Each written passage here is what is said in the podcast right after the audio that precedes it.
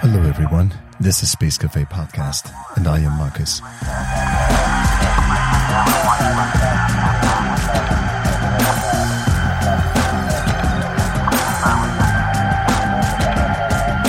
I'll keep the intro short today as I caught a respiratory virus and lost my voice. And obviously, I can only offer you the lower octaves today. Anyways, I'm super happy and excited to offer you the longest of all episodes of the Space Cafe podcast, and that for a good reason. I have no other than former NASA science director Jim Green in the studio with me. We talk about lots of things the past and the future, James Webb, DART, SLS, Artemis, the solar system, next steps in space science, the Martian, and so on and so forth. Promised you'll like that one. I uh, typically will answer any of your questions. There's uh, uh, nothing verboten. Thank you so much for listening. Up and running. And off we go. NASA is looking back on a very, very successful year, yeah. 2022. James Webb Space Telescope, Space Launch System. So a bunch of. Don't yeah. forget one other thing DART. Yes, absolutely. I love the DART mission because ESA is gearing up now for the second part of the show. Right. Well, you know, uh, uh that mission, Hera, is uh, that ESA is developing is a follow up to Dart's very important to us. You know, you know when when when we look at uh, the asteroid we hit before we hit it, we get a spectrum of it, and so that spectrum actually is modified because it's been swimming in the solar wind for billions of years. Okay. We should quickly talk about what the DART mission is in the first okay. place, very briefly. So, if people do not know what it is, so let's um, bring them up to speed. Well, the DART mission that uh, uh came together that NASA launched, I, I actually um, uh, had the privilege uh, as head of planetary uh, science in, uh, at NASA headquarters to be part of uh, uh, putting that mission together. I had to find the money for it, you know, uh, work with Congress and the administration and promote this mission to move it forward. We did it. We got it. You know, I had a lot of help in doing that. It wasn't just me, of course. Uh, uh, so um, this particular mission uh, is um, DART is an acronym, and it stands for Double Asteroid Redirect Test. Okay, the concept is um, we're going to hit an asteroid and watch it move in its orbit. We hope to move it in its orbit.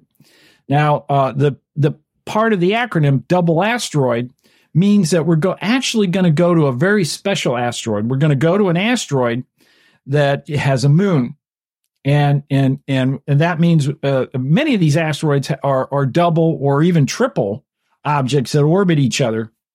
Uh, this one called Didymos huge thing, about 880, you know, meters in size, really, really hefty, has a moon, a much smaller moon that orbits it. That's about uh, 165 meters. Well, 165 meters is nothing to sneeze at. I mean, that's huge. And, and so that orbits, that orbits uh, uh, this moon we call uh, Dimorphos. Uh, Dimorphos orbits Didymos every 11 hours and 55 minutes. Okay. Now, what we wanted to do is then we wanted to hit the moon. Now, the reason why the moon is the perfect thing to hit is if, if we were just going to hit an asteroid that orbits the sun that crosses our orbit, we don't want to hit it and all of a sudden put it in a different orbit as it goes around the sun that has it come back on a trajectory and hit the earth. I mean, uh, you know, NASA would really get a, you know, a, a, bad reputation if we did that thing. So, uh, so the concept of hitting this moon and then watching how that orbit changes is really a, a, a fabulous, fabulous idea. And this idea actually uh, was formulated uh, uh, by a group of scientists in, in, in an international group, and uh, and many people uh, from ESA and and and, and uh, European community contributed to that initial idea. So this was really really uh, you know uh, one of those things that that that NASA is just leveraging great ideas. So what happened next was indeed uh, we hit that moon with it with that spacecraft called DART, and we changed the orbit. Now, the prediction was we hoped to change it by five minutes. We changed it by more than 30 minutes. Wow. Okay. So instead of 11 hours and 55 minute orbit, it then was down at 11 hours and, and 20 minute, 20 some odd minutes. So, uh, and you did it in the first place. So you don't have to bother Bruce Willis and, yeah. to find out if that works. Yeah. The, the plan is there's, there's a certain size range of asteroids we think we can move by this approach. It's called the kinetic impactor. You hit it and move it and uh, uh, yeah, the concept then is if we see something that's going to hit the Earth, let's hit it before it hits us, sure. and see if we can put it on a trajectory that misses us. Okay. What does thirty minutes mean, like in distance, or so? If it was on collision course with Earth, so how far well, would you be able to divert it? Yeah, that's a good question. That calculation is really all about when you hit it. Mm. Right, because it would change the orbit uh, such that uh, does it miss the Earth by one Earth radii or ten Earth radii or or or more? Okay, so that depends on when you hit it. Okay, so uh, uh the other thing is you can hit it and and and not only change the orbit, but you uh, slow it down. And so, uh, you, you know, the Earth would swing by before it would even come anywhere near near us. So, so all those calculations have to be very specific based on what object you want to move. The key to this idea, though, is uh, that kinetic impactor is all about hitting a certain size range. We know that there's about 25,000 of, of these asteroids about that size that, that we call near Earth objects. Uh, most of these cross our orbit or get close enough to the Earth where the Earth would, would draw it in from uh, because of our gravity, and so they can become potentially hazardous. So, what does a 165 meter asteroid do if it hit the Earth? Wow. Well, it would, you know, let's say it hit uh, Washington D.C. You know, we have this big ring road that's uh, it's about 75 kilometers in diameter around Washington D.C. If we hit, if we hit Washington D.C., everything in this ring road would be gone. Okay. And then the environment for three or four states around us would be severely affected. And then there would be a little bit of a global effect. One of these things that, that, we have to recognize is that when these things come in and hit, they produce a debris field that goes up into the atmosphere but not just up and come down like a volcano. I mean, literally move this material through our atmosphere and up to, you know, the orbit of space station. Now, you know, I have never seen anything, you know, other than a rocket, uh, you know, go up to space station. But if you can imagine a column of debris going up into space and then the gravity of the Earth starts hmm. pulling mm. that back down, you then begin the process of blanketing the very high altitude upper atmosphere of the Earth with material that then reflects sunlight that hmm. doesn't mm. come to the Earth, that creates a temperature variation of the Earth that could be quite extreme. And so, so it's a cooling a cooling effect. Right. So the key is the size of these tells you a little bit about how long that cooling effect is going to occur Does it occur over um, a few months? Does it occur over a year, a growing season, or does it occur over several years? And uh, so uh, uh, the the one that hit um, uh, uh, the Yucatan Peninsula that we now mm-hmm. know, we call that the Chicxulub crater that it mm-hmm. created, is the one that destroyed um, eighty five percent of the life on Earth, and and mm that was uh, the one that took out the dinosaurs 65 million mm-hmm. years ago. That was six kilometers in size. Mm. So there's bigger ones that are out there, but but this is our first step into what we call sure. planetary defense. Yeah. It's a, by the way, it's a good term uh, for marketing. Uh, planetary defense always resonates with audiences out there, I guess. Better than well, DART, maybe. Yeah, well, we we we we gotta we, we gotta protect the planet. I mean, I tell you 20 years ago, 20 years ago, we, we were pretty clueless about the hazards. Yeah. Yeah. Uh, that that that uh, uh, like a near Earth object. You know, we didn't really know how many were there. Hmm. Uh, what what what what the problem would be.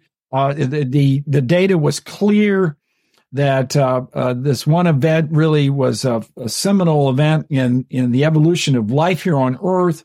Uh, so these things were starting to come out. So it's almost like letting your two year old child play on the play play ball on the freeway, you know, because you were ignorant that the child was going to get killed. All right. So we had to really fess up and say, we better get busy and we better start looking for these. So for, for 20 years, what we've been doing or more is really, really finding them. Now, uh, we, when we look and we see new ones, we can determine based on the ones we've seen and the new ones we find every time we look up what the ratio is.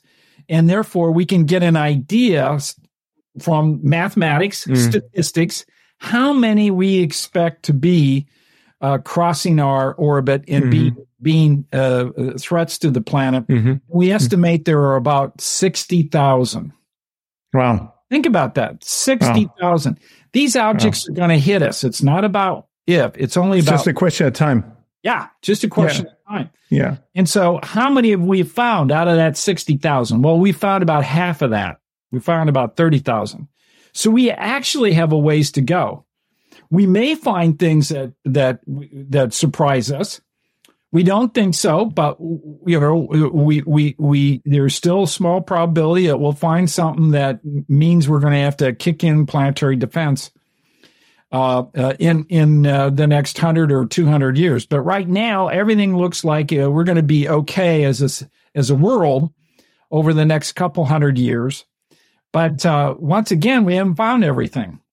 So that means for this century, the likelihood that something happens is low because Correct. we know that no object is on collision course. Uh, uh of, of significant size. So okay. you have to recognize we're still going to get hit. We're yeah. still going to have those things uh, like uh, what happened in Russia um, in uh, 2013 uh, uh, at, at a town called Chicxulub. I'm sorry, at a town called Chelyabinsk. Yeah, yeah. That, that was a 17 meter asteroid that popped as it came mm-hmm. down, broke out windows, put a thousand people in the hospital, blew out garage doors, and it was only 17 meters. It's a little bitty thing, you know, in respect. That that is so hard to find. You know, it's uh that is indeed a needle in a haystack. So we're still going to have those. You know, we can't we can't defend against sure. everything. Okay, uh, and uh, and so there's a large number of those out there. We have um, two other minor missions this year um, that uh, NASA spearheaded. Space Not Launch so System. Minor, Not so minor. Space Launch System, and um, of course James Webb, an international extraordinary feat. Um, that it, is. It is. Um, it is. How? how? Such a, a a marvel.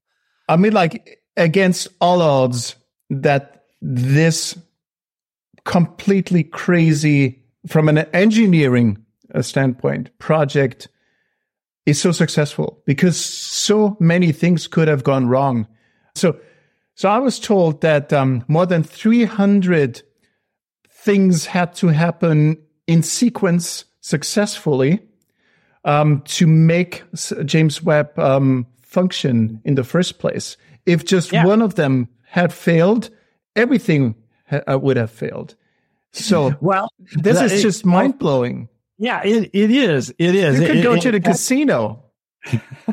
and yeah, well, this is why uh, the, the testing is so important. When it, when you have it in your laboratory, you got to test it.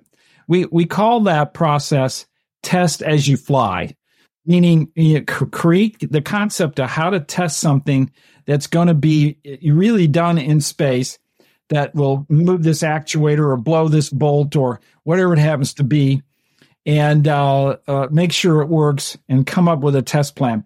So um, many of the tests that we implemented showed big flaws. I mean, w- w- one of the big tests were unfurling, uh, you know, this uh, these the these five level uh, reflecting sheets, you know, that uh, that kept uh, uh, that keeps James Webb uh, um, uh, cold because it reflects the sunlight. They they they they they they block they block the sun and put the telescope in the shadow.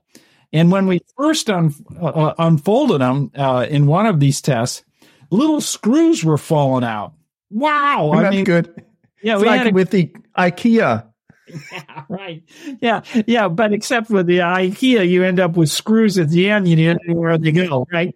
But in this case, uh, you know, they were dropping out all over the place, little bitty things, and so uh, uh, that a lot of that stuff had to be redesigned, rethought of, and and and that's expensive. I mean, one of the one of the reasons why uh, Webb uh, uh, uh, is expensive and delayed, you know, we lo- we would have loved to have Yeah. had it launched sooner, is that we absolutely had to make sure that we buy down the risk and that it would work and that we would have a working system uh, that uh, was Yeah. uh, uh, really, uh, really something to be proud of. And we do. It is there and it is fantastic. It's fantastic. It is. What about what about those micrometeorites? Were they factored into the game, or was Yes. that a surprise? Yes, yeah, th- they are. It's not a surprise. Uh, uh, so each of the mirrors, you know, you you look at it and they're segmented mirrors. And okay, so this is a fabulous idea. I mean, when you think about it, instead of launching Hubble, which is one mirror, okay, Mm. space, here you have a bunch of mirrors uh, that are all folded up, and you and you get into you get where you need to be, and you uh, unfold them, and then uh, you got to match their curvature Mm. and the little motors behind them actually move and warp uh, Hmm. these beryllium sheets uh, to uh, to uh, to shape and then and then focus. So when there's an impact, uh, you know, it clearly there's an impact on only one of the segments, and then you just do a slight change and refocus it. So lose the area of, of light collecting, as we call it, Mhm. but it's pretty small. And uh, uh, uh, what what what we now know is there seems to be a propensity of getting hit when we're in a certain configuration. So it's like uh, when the mirror is pointing in a in an area uh, where it's crossing uh, th- this this debris is coming uh, in orbits. It comes in orbits because these micrometeors are left over from comets. They're left over from asteroids that are broken apart. And so, uh, what we've done now is decided, okay, we'll have a little bit of an exclusion zone, and so we won't observe in this particular area. We'll we'll uh, we'll keep it we'll keep it in an area where the micrometeors uh, have much less of an effect. You know, instead of this uh, face on, you know, we might have a particular angle, and and therefore you you know you you you miss them, you Hmm. miss miss uh, you miss hitting uh, hitting the Hmm. um, uh, the mirrors. How did it feel for you personally um, when uh, James Webb was launched? Well, I mean, like, I I, mean, like, how, how does that feel? Yeah. Well, of course. Now I didn't go down to Guyana for the launch, but uh, but, but you know, COVID uh, really prevented so many Mm. so many things. Um, you know, Perseverance was one of my missions. I didn't go to the launch for Perseverance during. Yeah, it was right the height of COVID. Didn't make it to the JWST launch either. But I have to tell you, while I was head of planetary, uh, I invested planetary science division money into JWST that allows it to look and track objects in the solar system from Mars on out. So the beautiful Sa- uh, Jupiter pictures, the beautiful Neptune Mhm. picture, the things that are starting to be seen in our own solar system are because um, uh, uh, as head of planetary, I invested in the changes in the software that allowed that to occur. So once, of course, it's on orbit, now I'm, you know, not, not, not only am I excited for the astrophysics that can be done and the exoplanet stuff that we can do that's so important, but I'm also happy for our solar system scientists that can look at clouds on Titan, that can hmm. actually say, hey, this is an area we see on Titan where it's hmm. raining methane right now. Let's look at it right now. It with Webb. Yeah. So um, uh, that that is really satisfying uh, for me that that I had a small role in making Webb happen. Uh, so um, uh, I consider it uh, a, a, planetary mission too. Fascinating. So uh, speaking of launches, um, Space Launch System that um, had a long time coming. Um, it, much like Webb, you know, much like Webb. Right. I mean, the same basic idea. You know, it ran into problems. You yeah. know, even fueling it. You know, if you if you're moving hydrogen down down a line to uh, you know fill a tank, you got to rec- recognize hydrogen is the smallest thing, and it could just ease its way out of evaporate. any yeah, container. Exactly. You know, it just evaporates right through it you know so so there's some really tricky things you have to do and it's, really have to uh, watch all the seals and all that stuff. And and uh, that happens. And and indeed even though it was on the pad during that time uh, that's why we do these things. Jim keep- these slts that's still state of the art um, with a potential for future missions? Because i mean like w- this may date back to the past century when it was first conceived of and then um, planned and, and, and whatnot. And then all of, all of a sudden, the, the young rascals, speaking of SpaceX, came along and did things completely differently. And now, I mean, like considering four billion uh, dollars a launch for the space launch system, is this something with a future? Or is this just a leftover of the 20th century? That's a really good question. Uh, I think personally, and I think the agency believes this too. It's still very viable for for a, a, a fair amount of time, and the reason why it is the most powerful rocket we ever developed, and it has the capability to take astronauts to Mars. Okay. Mm-hmm. So not only can we take them to the moon, but we can take them to Mars. It's 10% more powerful than a Saturn V. All right? mm-hmm. Now, to me, uh, that capability is also important for science. Mm. I would love to be able to use the SLS to go to directly uh, certain objects in the outer part of the solar system.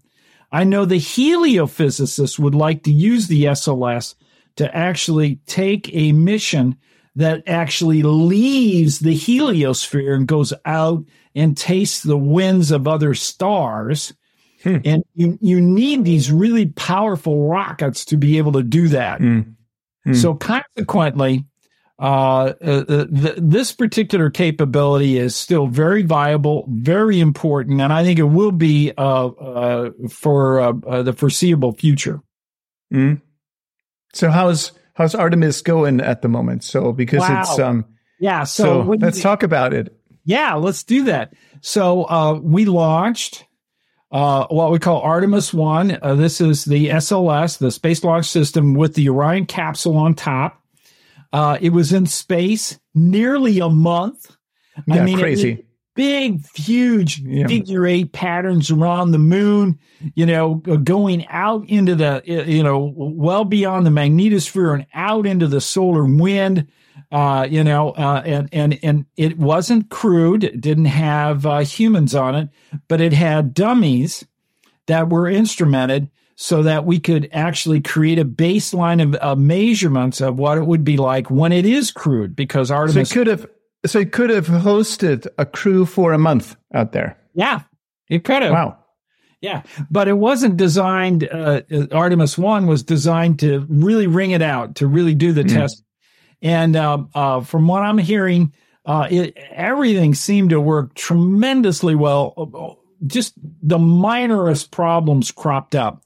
So uh, uh, now, in addition to that, it was throwing CubeSats all over the place.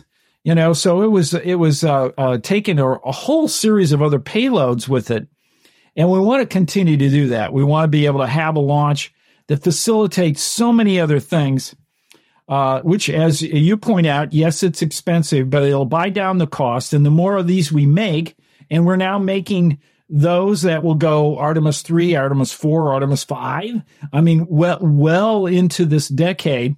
Uh, uh, and, and that drives down the cost. Uh, you know, the, the, the, the tough part of building it is indeed uh, doing all the original research Sure. that then uh, you know creates a system that works together, and it's massive. Sure. So it's, it took a long time to do, but it's working now. but still uh, comparing it to reusable rockets it's it still sounds a little awkward to go with a throwaway rocket into the future That is true. Uh, reusable rockets were were even thought of by NASA in the 60s and 70s. It Hmm. never had the capability or the time or the the the uh, engineering uh, opportunity to to do that. But um, uh, the fabulous thing that's going on, of course, is the commercial groups do.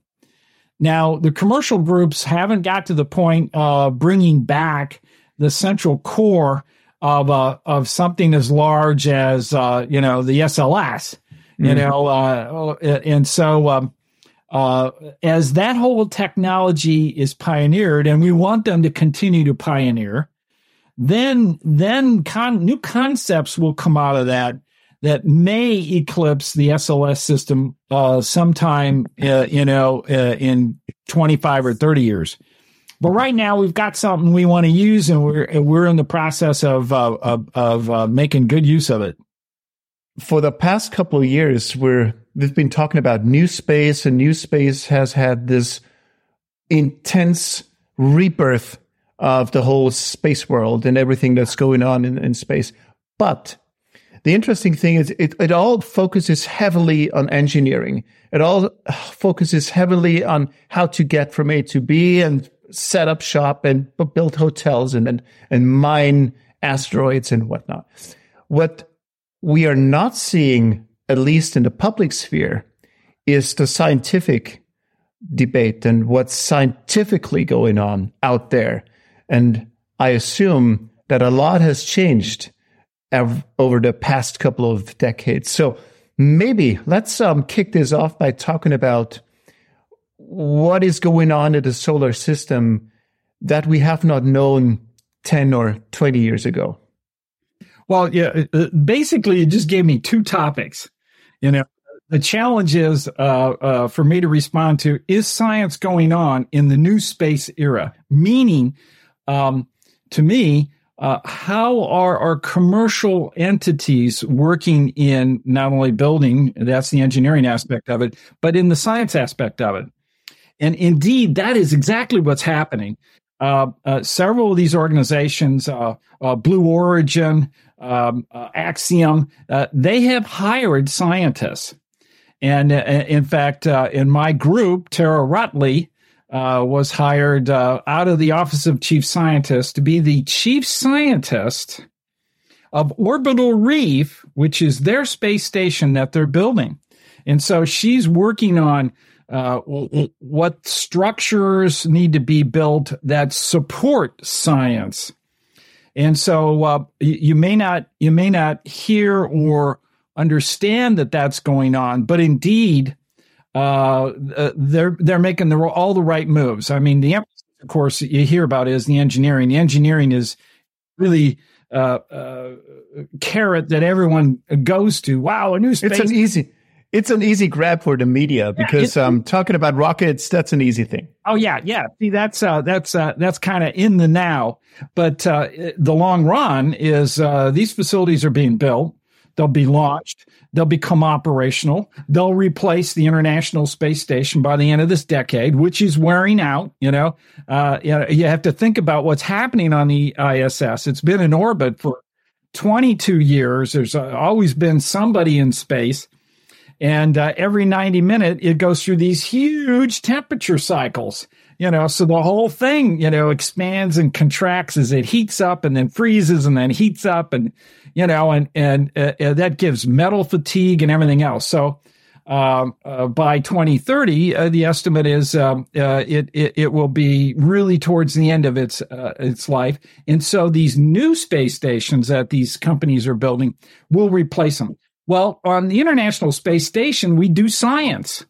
I mean, you know, in many different fields, you know, not only uh, science about the, how the body reacts uh, in, in microgravity, but also uh, building crystals, uh, pharmaceuticals, uh, um, even even how uh, flames and fire uh, occurs in Sure. zero in zero gravity. So all kinds of stuff. Fluid dynamics without gravity is completely different.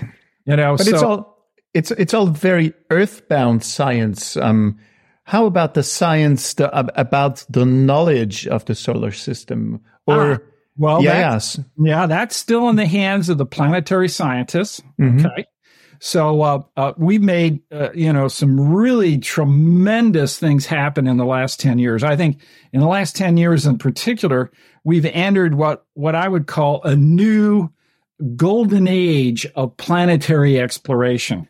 You know, uh, in in 2015, we we flew by uh, Pluto. Uh, you know, NASA's mission uh, really now is the capstone of our in- initial, what I'd call our initial exploration of the solar system. All the major types of bodies were have been explored. So that means uh, everything from uh, uh, our normal eight planets, but also you know our dwarf planet Pluto, and then a ton of stuff about the asteroid belt, uh, a ton of stuff about the moon. Those things now, uh, that initial exploration is is is really is really come to fruition, and then of course we're using that knowledge to tease out what's happening around other stars. You know, what are other planets like and how does that compare with our solar system? So that that whole in the last 10 years, those areas have just exploded. Now, uh, you, you may not realize this, but when you, we talk about the moon, for instance, at the early part of the space age, NASA launched more than 20 missions to the moon before we even had the Apollo program, you know, Apollo 11 and, and up to 17, those crews uh, set down on the surface. So NASA needed to know everything about what's going on in the solar system, uh, uh, uh, such as the sun, how active the sun is, in particular. That's uh, the space weather we we call it now, and how that might affect our astronauts, and then of course everything we could find out about the moon, such that our astronauts, when they landed, would be safe. You know, we buy down what we call risk by uh, by indeed doing that, and that that worked out tremendously. We're doing exactly the same thing in this last ten years at Mars. So as uh, as we're moving towards the concept of uh, going uh, with uh, humans living and working on the moon, and then uh, uh, begin the process of exploring Mars. We have we have really been studying Mars to get ready for that era, to really understand what Mars is like, buy down the risk for all our astronauts to then uh, indeed um, be able to live and work on the on the red planet. Fascinating. So, first, uh, maybe a stupid question. You, uh, talking about um, the the solar system is now Pluto. Is it still a planet or is it not a planet? It's a back and forth between uh, um, between the two possibilities over the past Well, co- uh, couple of the- decades. So there's the official position.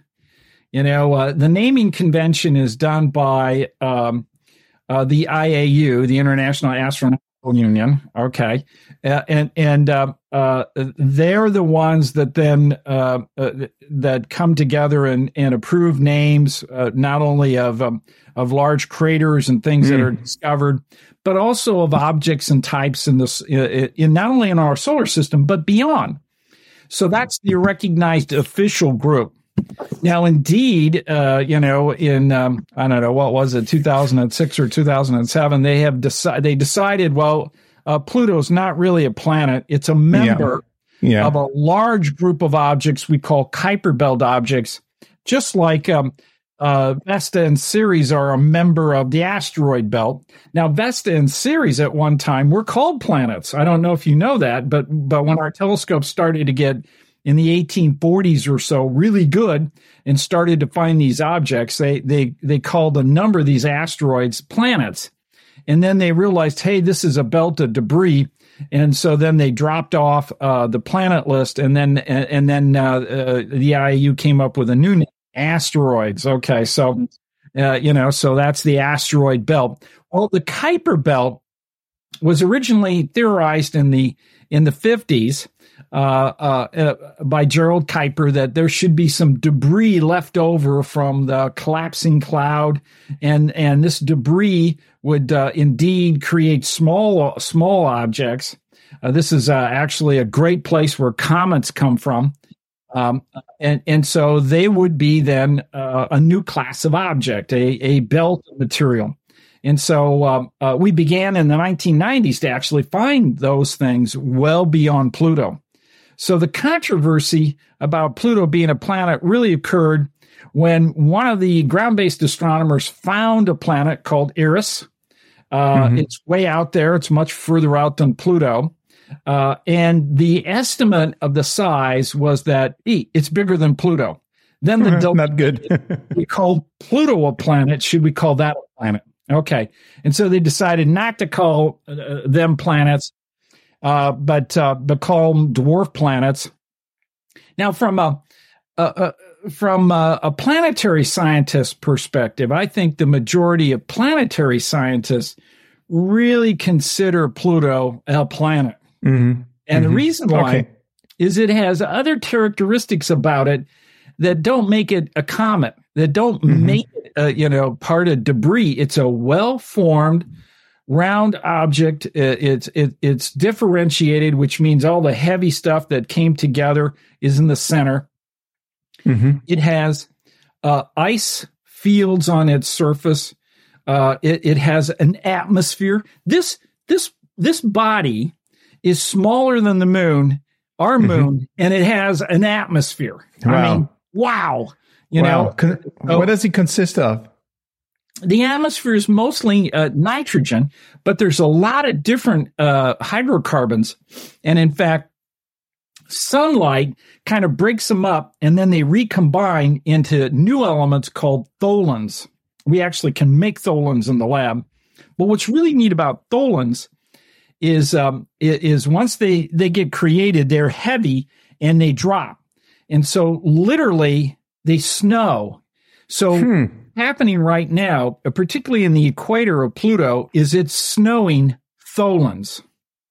So if you were standing on the equator, yeah. uh, you know, and you were looking up, you'd be you'd be in this snowstorm. Now the snowstorm is not white; tholins are red. Okay, and so it would be snowing red material. Red. Wow. Yeah, red material. So, I mean, when you think about, wow, this thing's got glaciers. It, it, it, it, these glaciers move on the planet. It's got an atmosphere. It has, uh, you know, atmospheric effects such as snow. I mean, it's really you, planet. You, you know what?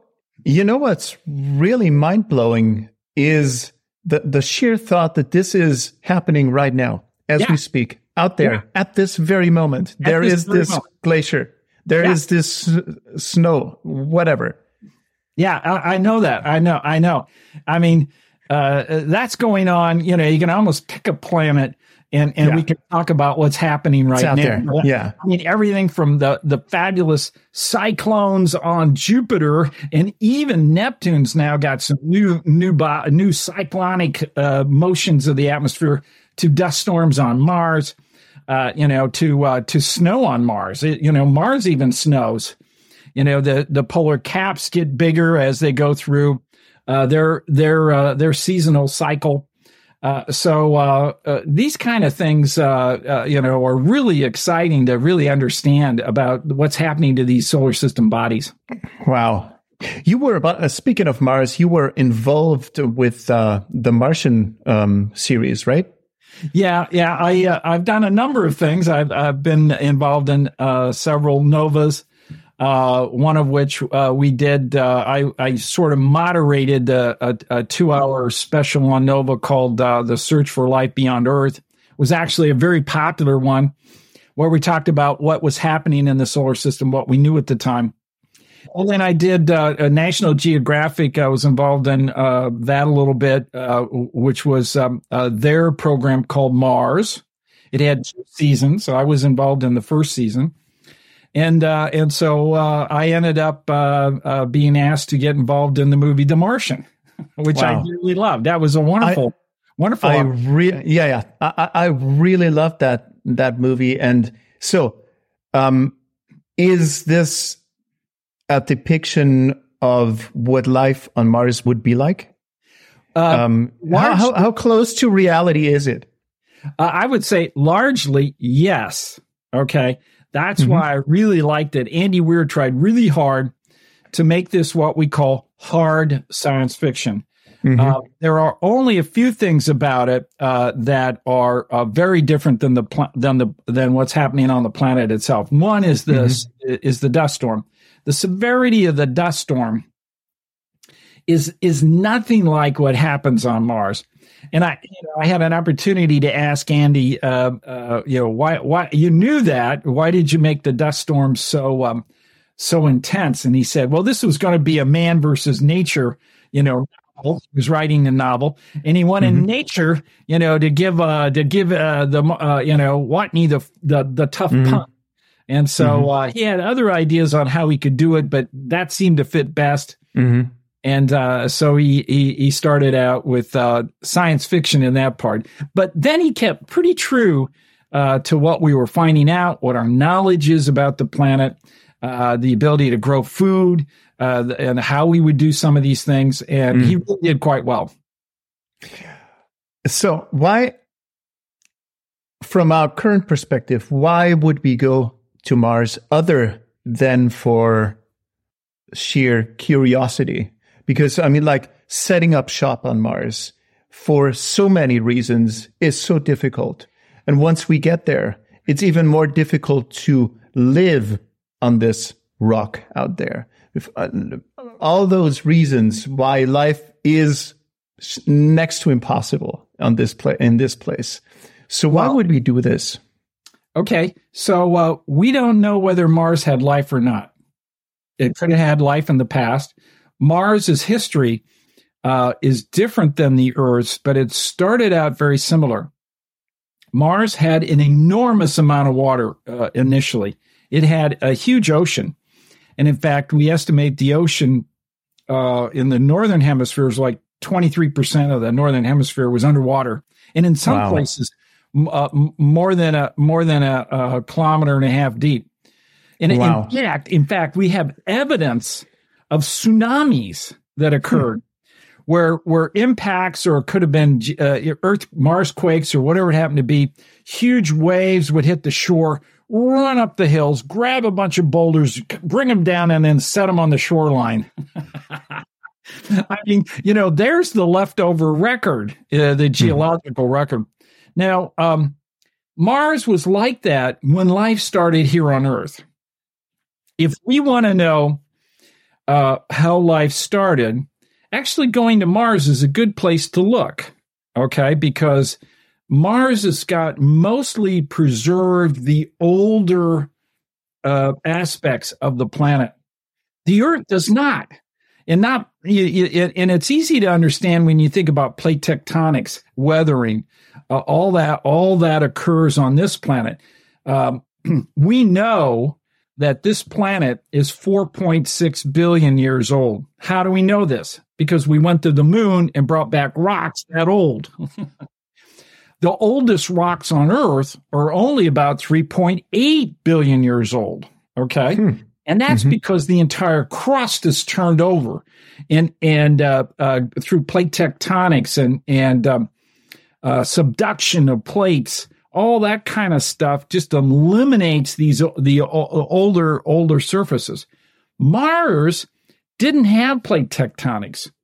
In fact, we call it a stagnant lid. It's Mhm. we believe it started plate tectonics, but but didn't get very far, and then and then stopped. And now uh, it has um, one one crust all the way around it. That then has preserved that environment. We'd like to go there and look at the rock record. We'd like to understand how the geology changed over time. Mars went through huge climate change and became a very arid world, you know, from a blue Mhm. planet to a cold, arid, you know, desert like planet. Like lit literally blue planet. Yeah, it was literally a blue planet. Yeah. Wow. Yeah. Wow. So going to Mars uh, uh, we're doing that with our machines, but uh, I think to really tease out so much of the early history of the solar system and what and, and potentially understanding what the environment uh, on early Earth was like is going to really require humans uh, to go there. So there's a there's an enormous amount of science that humans can do on the red planet. Should we live and work on that planet? Why not? Uh, we're explorers. We like that challenge. Is the environment so severe we can't make it? No. We believe we have opportunities to be able to live and work on the red planet, and uh, we know how to do it. Uh, so there's there's many many thinking uh, thoughts and approaches. Uh, there's some of the technologies that have come to fruition that we're going to use, and uh, it, it's going to make living and working on the red planet easier to do.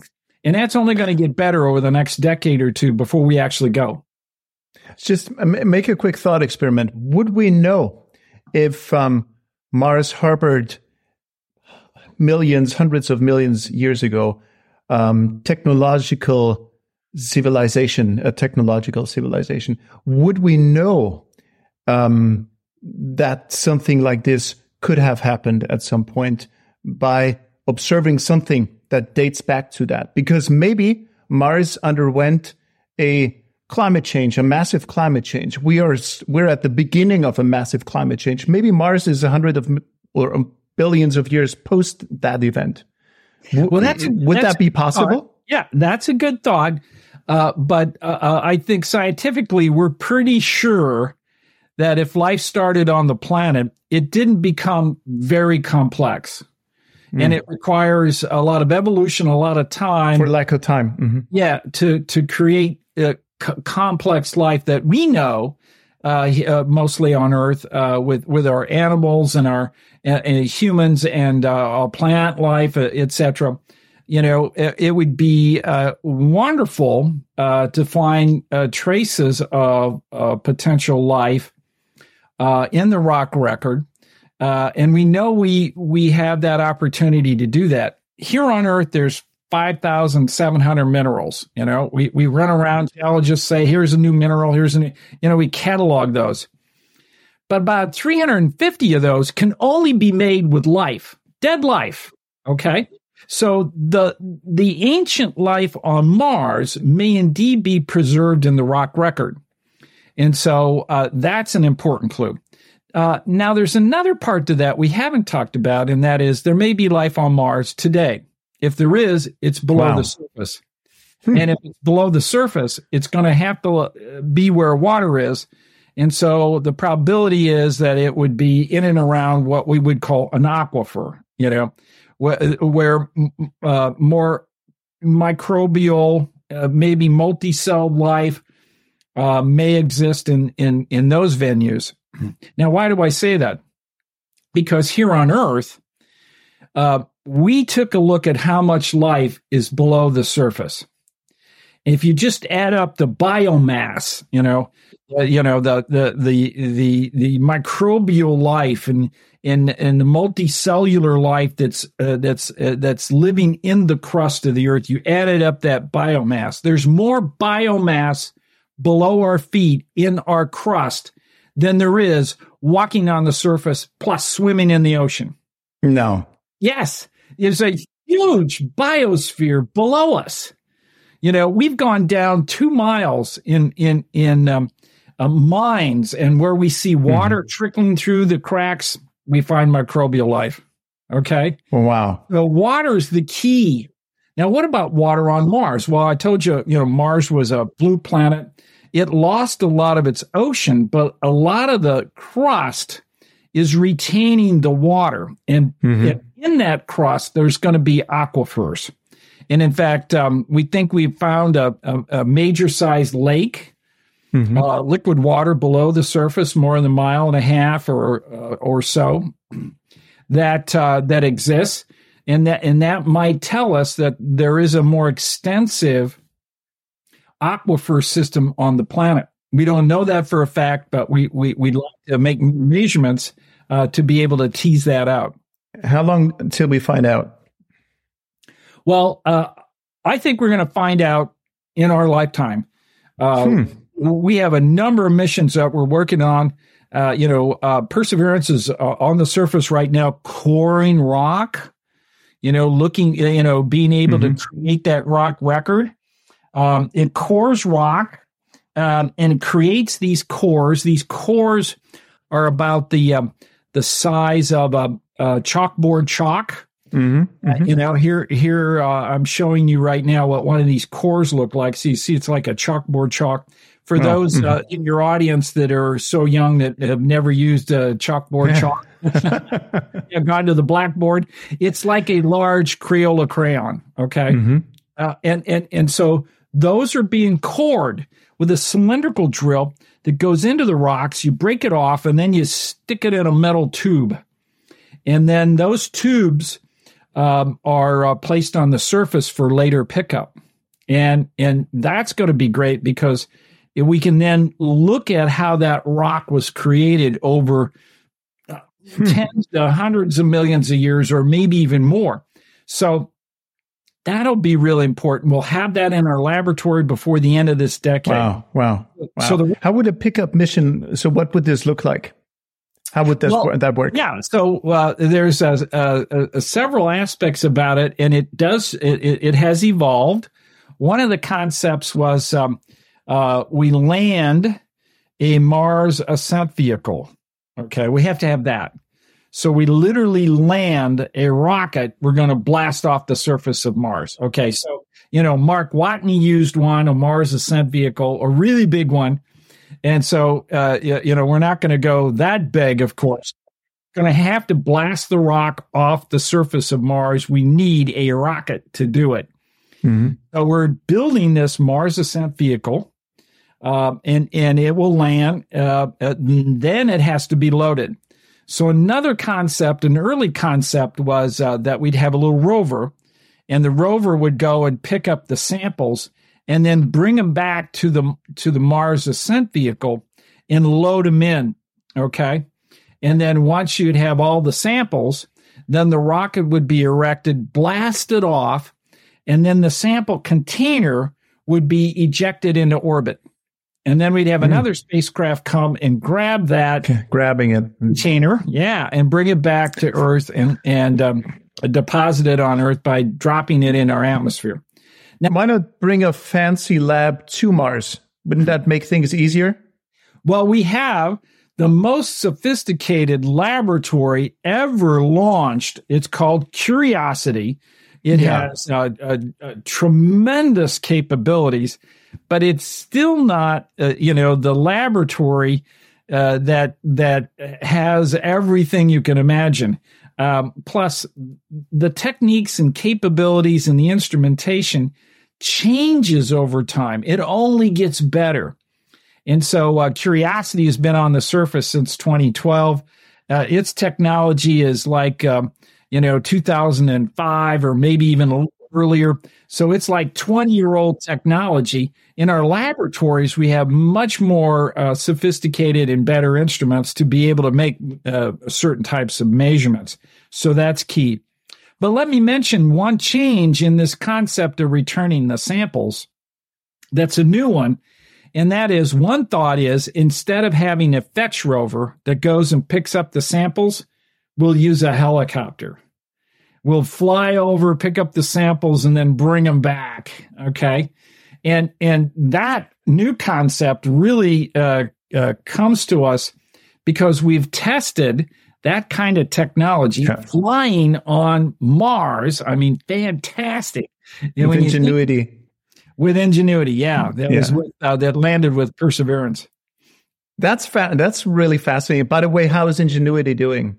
Oh, Ingenuity's doing great. I mean, it's made well over 30 flights. Now, now the original idea is, well, let's put it through its paces and and and up with five flights. You know that that you know go up, go down, go up, go this way, come back, go mm. up, you know, make a U, and you know all these kind of things, uh, and really test it out. And man, it passed that with flying colors. And then it's it you know the scientists have recognized it's working so well let's use it to scout out areas ahead uh-huh. of us.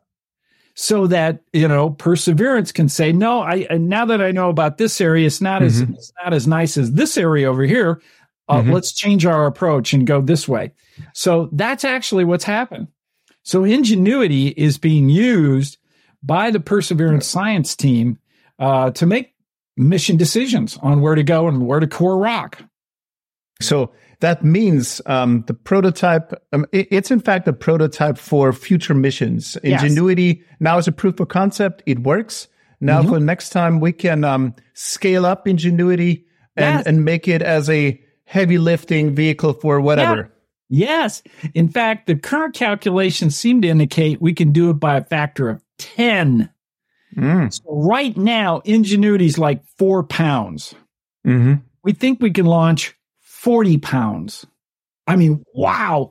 When you're talking about flying around with a 40 pound helicopter, now you can have a methane sniffer. You can, uh, you can actually have uh, much more sophisticated uh, uh measurements of temperature and pressure, uh, all kinds of stuff that um, uh, it, it currently doesn't have. I mean, right now it's got a downward looking camera and an, and an outward looking camera, an altimeter, and that's about it.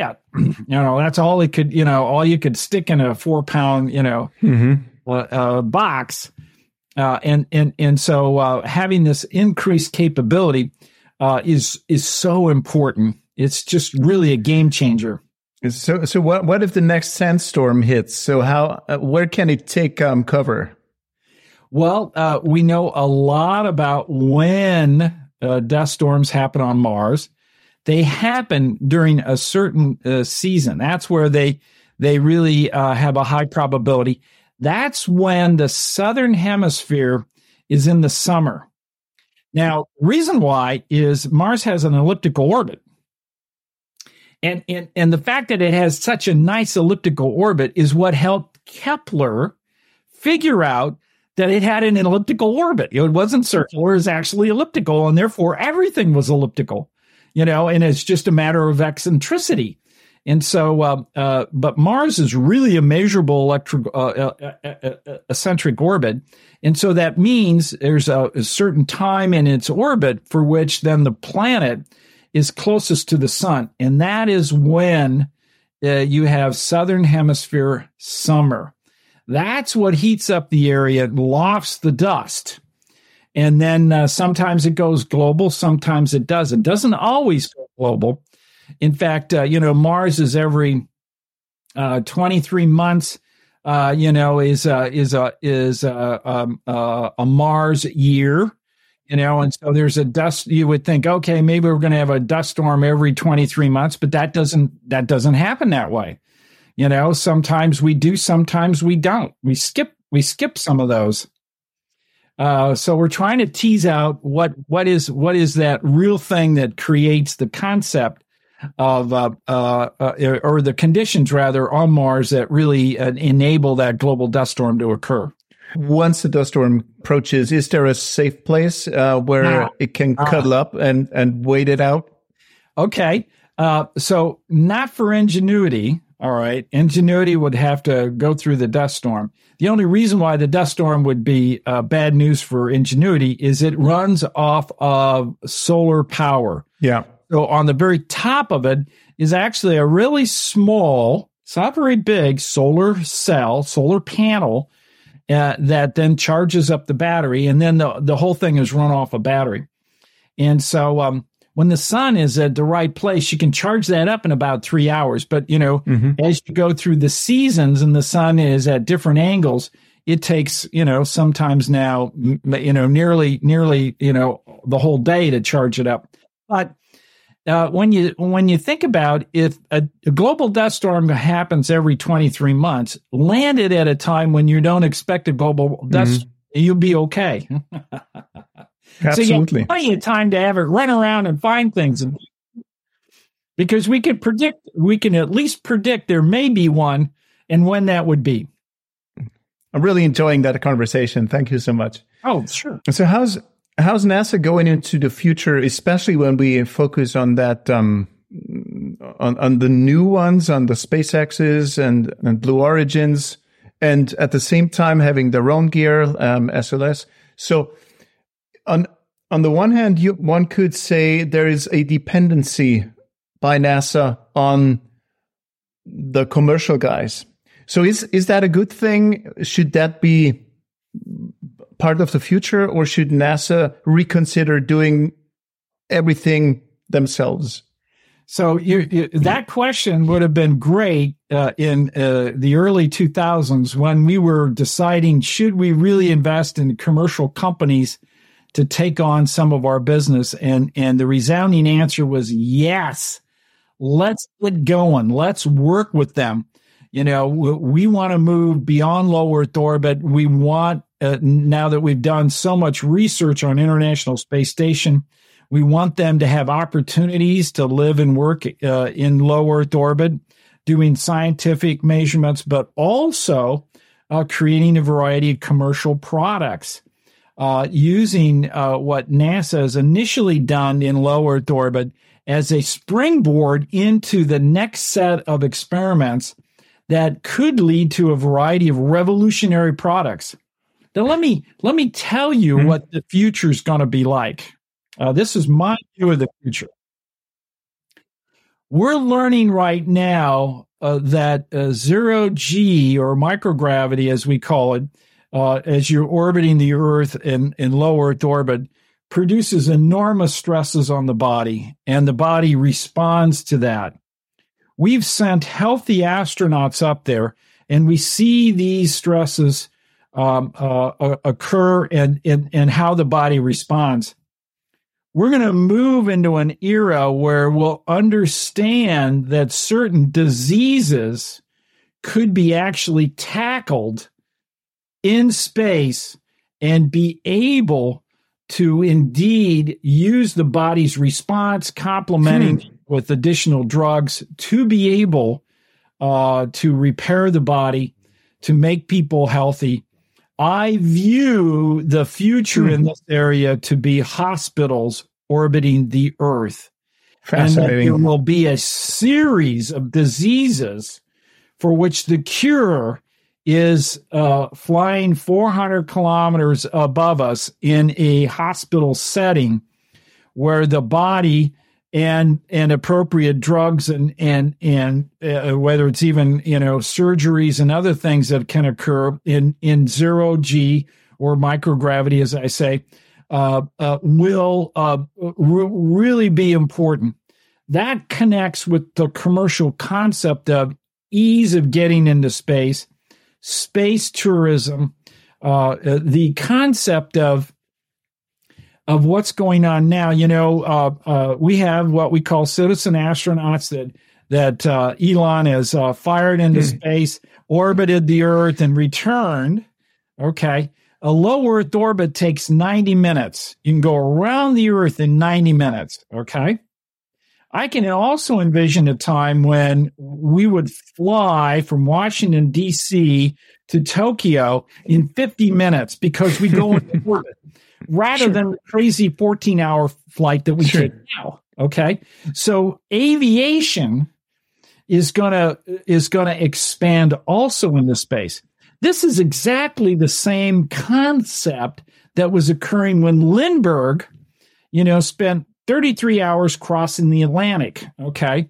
You know, that was really a tough go he had investors and it was a you know commercial mm. a commercial plane you know and and there he did and and and, and you know the, the, headlines were great a lot of people loved it but some people said well why why would i ever want to go to europe so fast i can take a boat and get there in a week what's the big hurry well we do this routinely routinely you know, aviation is a major part of, of, of life here on Earth, and it's only going to go higher.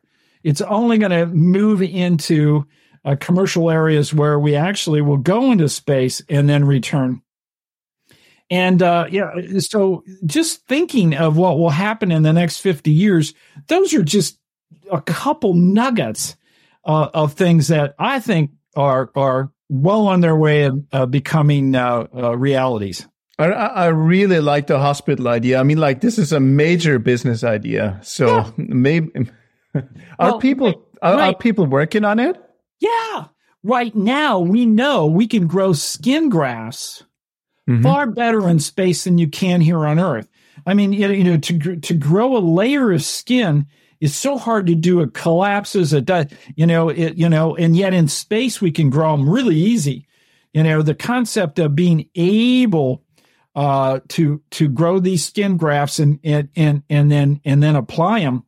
Uh, even that it, we already know, and and there's going to be a number of other things. There's um, mm-hmm. diabetes. Uh, there's uh, there, there uh, there's many different things that we're starting to look at now in hmm. microgravity where where those kind of stresses really aid in the healing process, really aid in having the body kick in and do a variety of things that, mm. that then you complement uh, where where gravity here on Earth inhibits the body from making uh, from making full recoveries in a timely manner.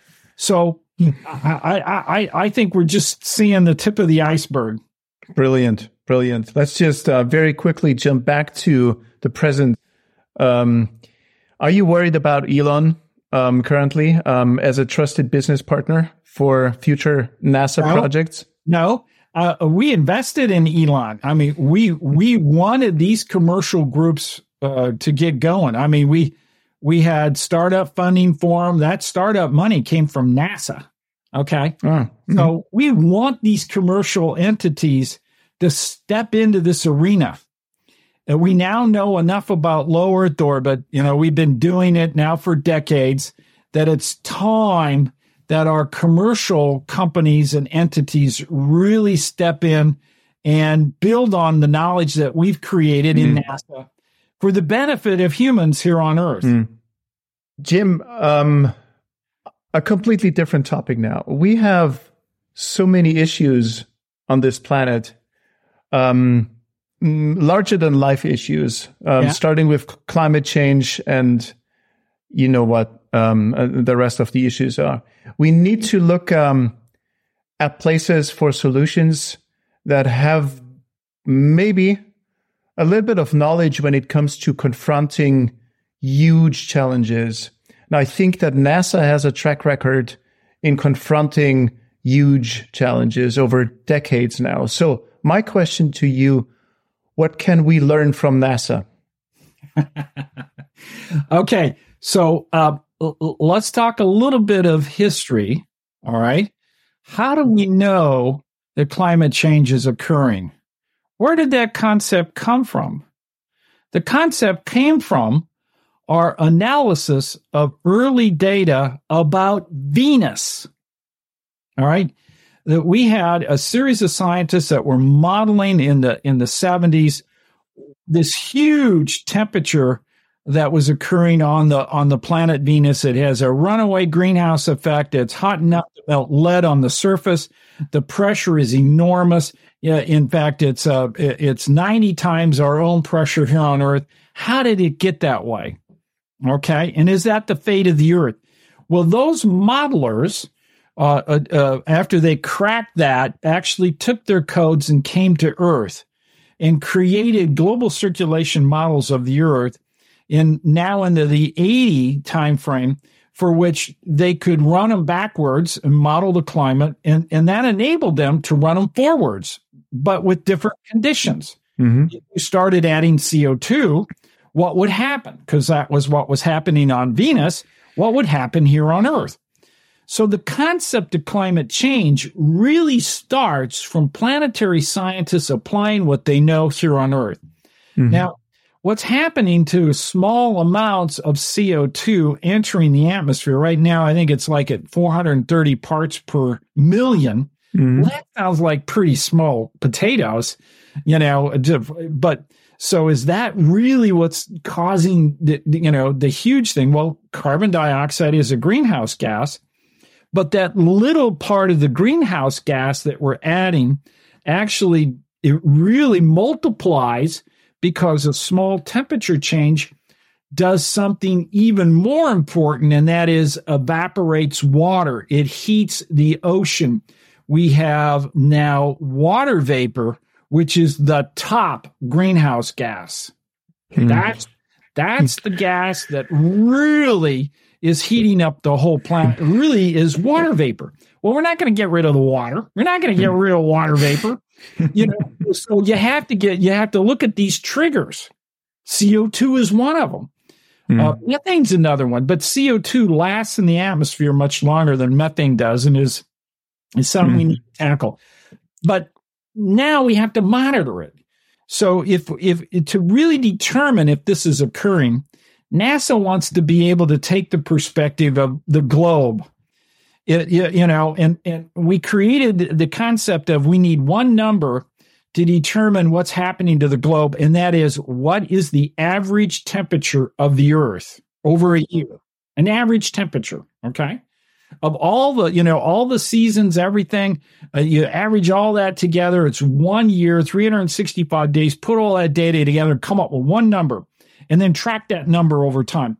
Well, that means you need a grid of thermometers. Imagine a grid of thermometers everywhere on this earth, which is making the temperature measuring every half hour, even over the ocean, even over the polar caps. Well, you can't do that, but you can do it from space.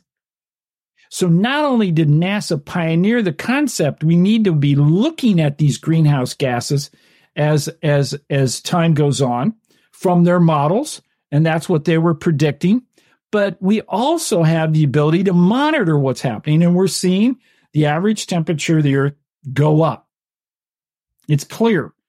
You know, it's clear that that's what's happening. So, so NASA's always been a major part of of of, of climate change uh, uh, research and and climate change monitoring.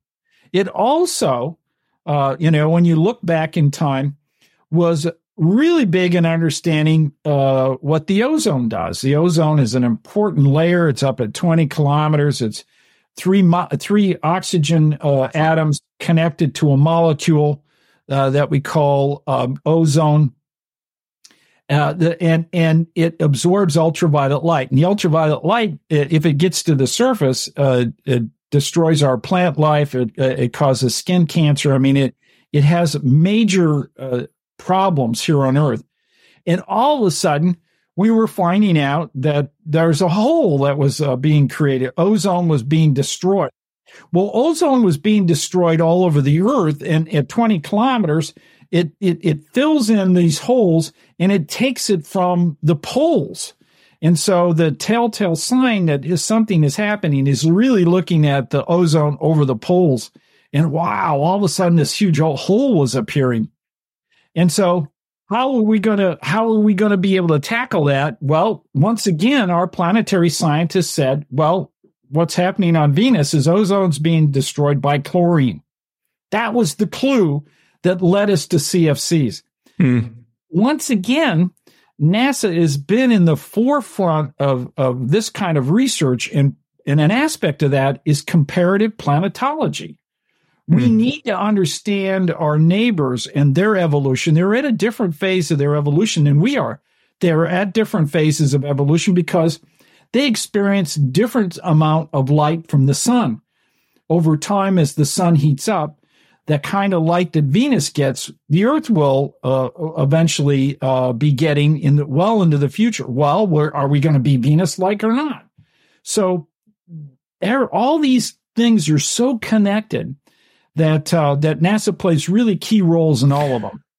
What is Jim? What, let's pan out a little. Um, what is the secret sauce, if you will, behind NASA over the past decades now? I mean, like how?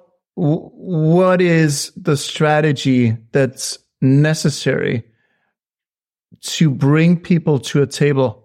Thousands of people, thousands of different demands and decisions and whatnot and at the end have a solution, an answer to something that will produce a James Webb telescope um, that was just a perfect uh, a perfect piece of um, project management. Sure. So I'm asking because I think this is what we are lacking on a global scale when we are asked to tackle climate change. Yeah. We need to sit together. So what is the secret sauce maybe from NASA we could learn from? Well, in, in, my opinion, there's a couple parts to that. One, NASA knows how to build teams. Two, the concepts that we're working on, we work with the science community and we connect that through the National Academy of Sciences. The National Academy of Sciences uh, is that independent group that that really looks at uh, progress that's being made in each of the fields. What is the fundamental questions we need to do, and and really has input from the top scientists in the world. And so the partnership is is started very early on of of, of working with the community, creating these these these ideas that that these are the next big steps that we need to make. And then NASA has to figure out how to accomplish those through telescopes through missions through partnerships or international basis of how we can all work together. And so it, has been doing that now for decades. And and, and as you point out it's been tremendously successful in in in all those areas so, what is it you could share with us? Is there like a manual, or is there, I don't know, a one pager um, that could be distributed? Maybe for for people who are interested now, for I don't know, corporations, for companies, for whoever is interested in in setting up um, um, a strategy for a meaningful and positive future. Well, there's been a, a number of um, uh, books written about NASA's approach um, uh, one is by Charlie Pellerin, uh, a NASA employee uh, who ran uh, astrophysics during the time of Hubble, where Hubble mm-hmm. had a problem, and then they had to figure out how to fix that. But he wanted to know what the root cause of the problem was. Why did we have the problem in the first place? And mm-hmm. so these kind of these kind of reports and things are are are, are out there that really describe uh, how we tackled these problems and how we, through lessons learned, have started to implement fixes so that we avoid certain certain uh, types of problems in the in the future. Uh, so the key to that is is through the teams, the diversity of the team. NASA's recognized that we need a diverse team for decades. I mean, the concept of bringing in the different scientists and different walks of life international, et cetera, through the academy and getting our questions. Uh, we've been we've been doing that, you know, uh, uh, uh, all along. So there there's several uh, uh, really important books out in, in in that particular area on project management and NASA approaches. But I think I, I summarize it the best is NASA knows how to build teams, and it's the right team. Now, it turns out that team also has to change over time. And that's another thing that people don't necessarily recognize. You bring in the right group for which they're formulating the, the, the, the mission or they're formulating the problem, but they're not the group that's going to carry it through. They're not the group that's actually going to make, make hmm. metal and make it happen. That's a different group that has different skills. So, so, so not only does NASA have uh, the, the uh, approach where you build the right teams, but the team has got to evolve because the challenges change over time because they're mm. complex problems we're trying to trying to uh, solve. So you're um, that's um, thinking beyond four year uh, terms. Uh, I think this is this is the major major takeaway. Uh, think long term yeah. And if yeah. you if you if you think long term, that of course entails multiple generations of experts and people. Yeah, you have to keep the goal in mind. Don't lose sight mm. of the goal. of course. You know, that's why NASA creates requirements. You know, uh, uh, you, you start out with, you know, the first team pulls together. These are the requirements. These are the things that we absolutely have to have because they make the measurements from these instruments and those measurements we know will therefore be combined in a way to answer the question. So, so that iteration on the requirements, um, and, and, and closure, we call it, so that you actually know this instrument with this capability can make the measurements that actually can answer that question. That, that, that, that, that circle, that closure, then says, okay, now we know what to do. And now we hand it off to the next portion of the team to go build it. Brilliant. Thank you so much. Jim, we took the liberty as Space Cafe podcast to set up a Spotify playlist for the future space traveler um, to keep them entertained while through during their boring space trips. And now my question to you uh, for your future space trip to um, Venus, maybe that is, um, what kind of tune would you want to introduce to that playlist? Here comes the sun. that was a quick one. Yeah, George Harrison, really, really wonderful. Yeah, the Beatles. Wonderful. Yeah, add that cool. to your list. Yeah, yeah, I'm doing it as we speak. Um, you can. Uh, I'll I'll send you the link right after. All right. Um, and last question. This is the Space Cafe podcast. Is this? It's a coffee place, and in coffee places, you now and then have an espresso to energize yourself. Um, so now, why don't you energize our minds with an espresso for the mind, and uh, give us a little bit of inspiration? You can pick whatever kind of topic you want to pick. All right. Let me start out by talking about humans as a species. We are the first species on this planet that recognizes we can become extinct. The first and the only species that can recognize that. Knowing that, we should continue on a, on developing approaches for which we have the survival of this species well into the future in mind. We're also the first species on this planet that can go into space, explore other areas. And we're doing that. And we want to continue to do that because we learn so much more that helps us and benefits life here on earth. So we have to revel in in the concept that we as humans and explorers are making major advances in the quality of life here on earth. And we don't want to give that up for short term goals because it will, it will create the extinction of this species we dearly love, humans. Dr. Jim Green, thank you so much for taking the time in this podcast. You're very welcome, Marcus. Take care. Thank you for joining us on today's episode of the Space Cafe podcast.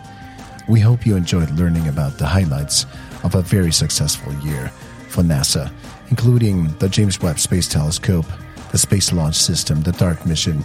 If you enjoyed this episode, please take a moment to rate and review our podcast.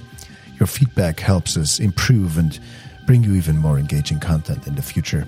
We can't wait to see what else space has in store for us, and we hope you tune in for our next episode. Until then, keep reaching for the stars. Bye bye. Música